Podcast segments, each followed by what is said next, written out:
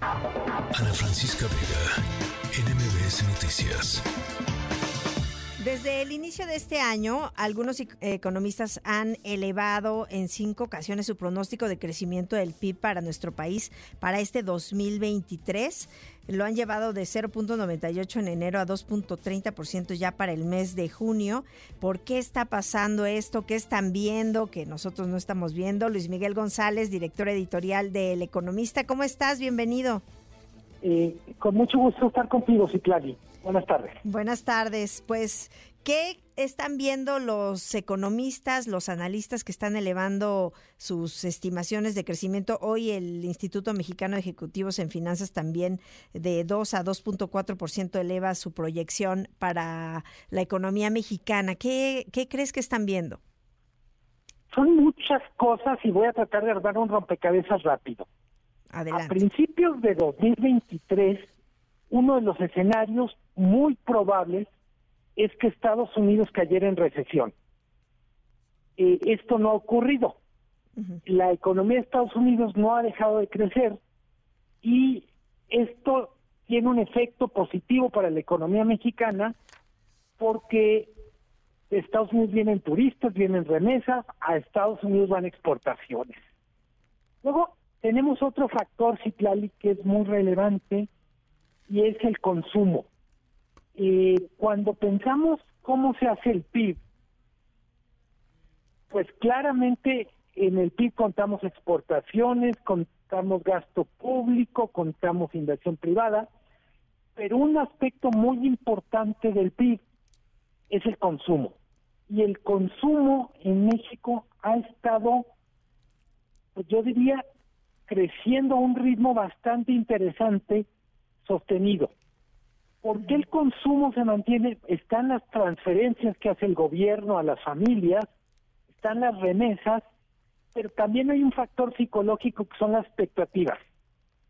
Tú, Citlali, yo, Luis Miguel, la gente que nos escucha, van a gastar más o menos dependiendo de cómo se imaginan o cómo nos imaginamos que vienen los próximos meses. Eh, la gente tiene más dinero en la bolsa, pero además está relativamente optimista y eso aumenta el consumo. Y hoy el tercer factor que termina de completar el rompecabezas es el famoso nearshoring o relocalización. Está llegando, yo diría, no tanto la inversión completa, pero sí los primeros avisos de inversiones que van a estar en México. Eso se nota mucho, sobre todo en el norte del país, algo en el Bajío, un poco en Ciudad de México. Eh, son inversiones que probablemente vayamos a, a verlas ya de cuerpo completo, si se puede decir así, del 24, 25 en adelante, pero por lo pronto se notan en viajes, en compras de terrenos, en primeras contrataciones y planes.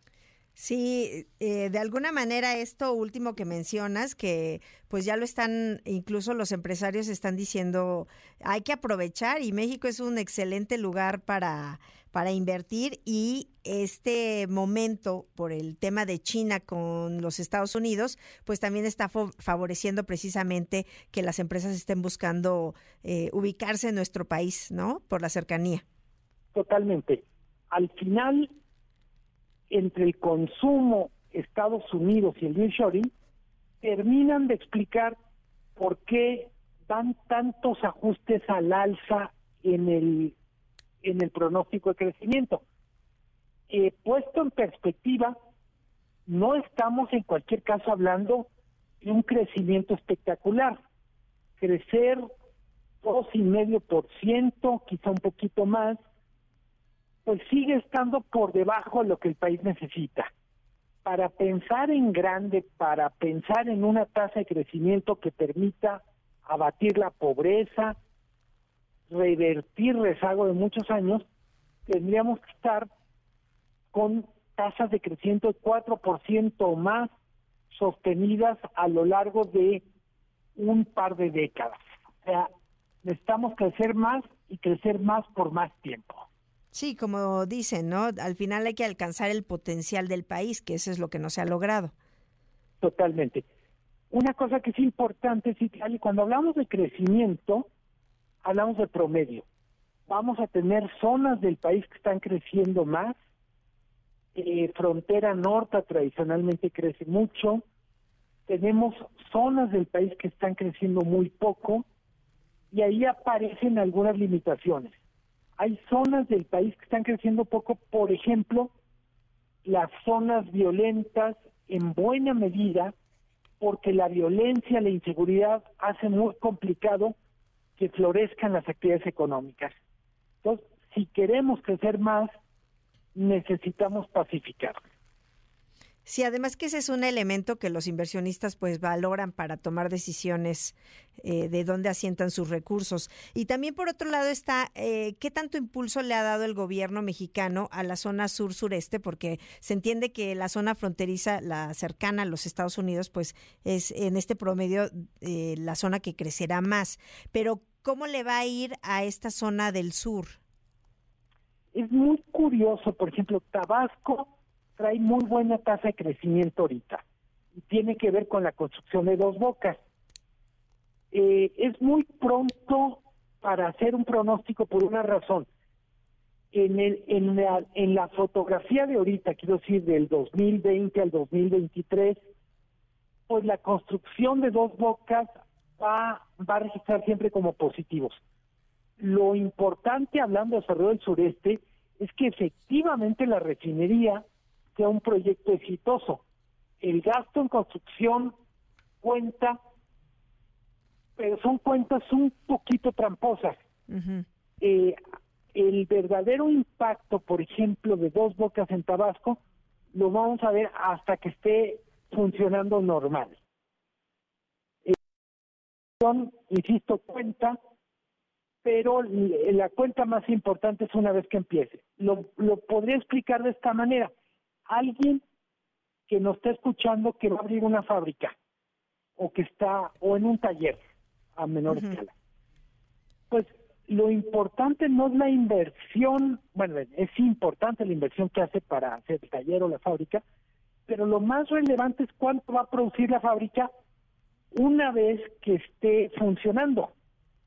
Cuántos salarios, cuánto cuánto en gasto proveedores, cuántos impuestos esa es la magnitud de la riqueza que efectivamente genera un negocio. Sí, pero como señalas, al final esta confianza, eh, el hecho de pensar que la situación va a mejorar, incluso para los inversionistas, pues es un buen aliciente, ¿no? Para los consumidores comunes como nosotros, pero también para los inversionistas. En general, tú mencionas inversionistas y probablemente alguien, alguien que nos esté escuchando piense en un señor tomando decisiones de miles de millones o cientos de millones o billones de casas. Pero también inversionistas son los que están decidiendo si van a abrir un restaurante chiquito en la esquina de tu casa, los que están tomando una decisión sobre si abrir una tienda o ampliar la tienda que tienen. Esos son también inversionistas. Hay que recordar, más del 90% de las empresas en México son micro o pequeñas, y esto quiere decir más o menos de cinco empleados para abajo. Claro, sí, que al final ellos son los que son los que más eh, aportan, incluso porque son las pequeñas y medianas empresas de lo que está conformado la economía mexicana, ¿no? Sí, dicho metafóricamente y sin ofender a nadie, cuentan los elefantes, pero también cuentan las hormigas. Claro. A la hora de entender este ecosistema empresarial. Pues sí, además yo creo que otro punto importante, eh, Luis Miguel, es el tipo de cambio, ¿no? Que ahorita está fortachón el peso.